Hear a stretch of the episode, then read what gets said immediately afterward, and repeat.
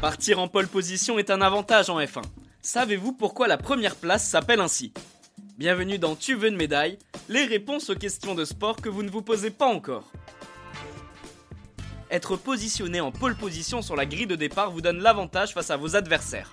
Vous démarrez dans les meilleures conditions. Pour ce faire, il faut remporter la séance de qualification, c'est-à-dire réaliser le tour le plus rapide face aux différents pilotes. Mais pourquoi appelle-t-on ça la pole position? Figurez-vous que l'expression ne vient pas des sports mécaniques, mais de l'équitation.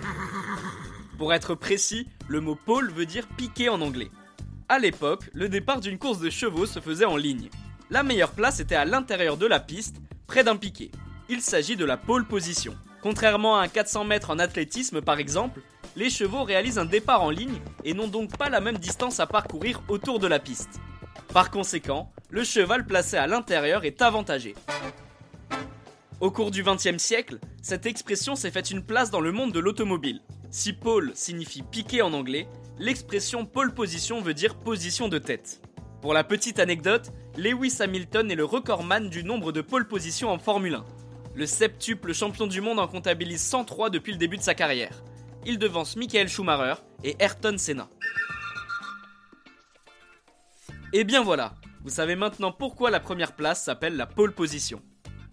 Vous pouvez écouter ce podcast et nous retrouver sur Castbox, Apple Podcast, Spotify, Deezer et toutes les autres plateformes. Je vous retrouve rapidement pour une prochaine question de sport dans Tu veux une médaille. À très vite.